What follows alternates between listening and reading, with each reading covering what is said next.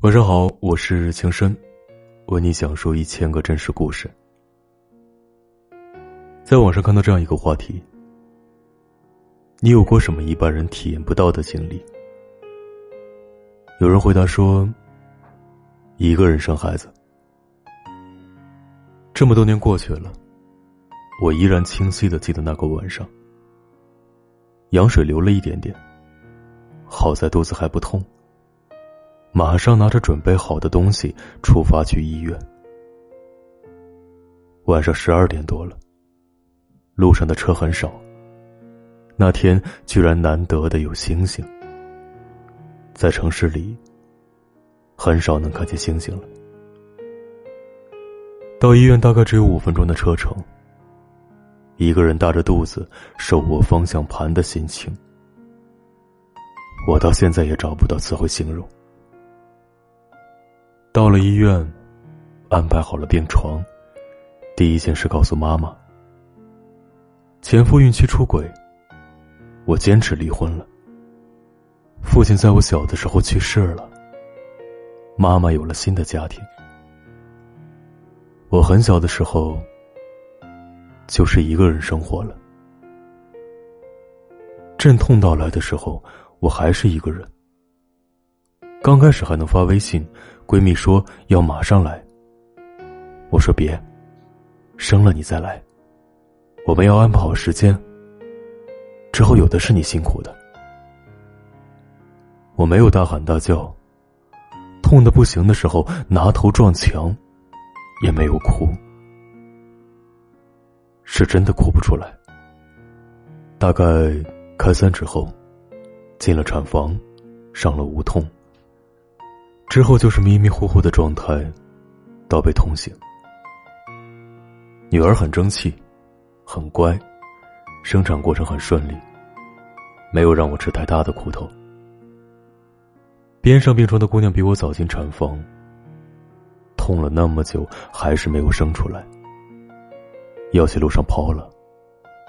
这个时候，妈妈已经到了，医生把女儿交给妈妈，我还在产房。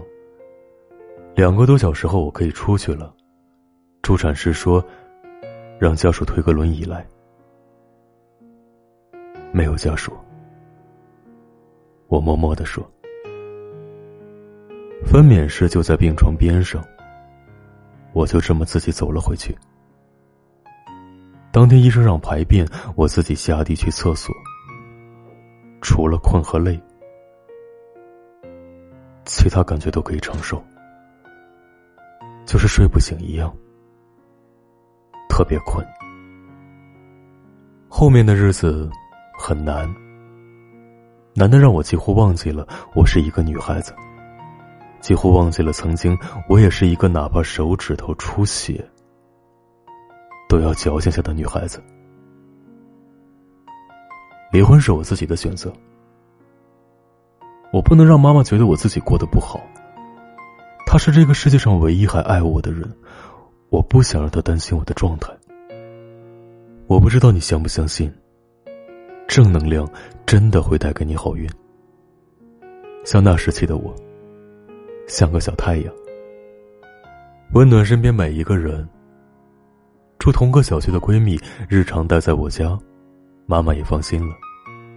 有了可可爱爱的小宝贝，每天气氛很温馨，很快乐。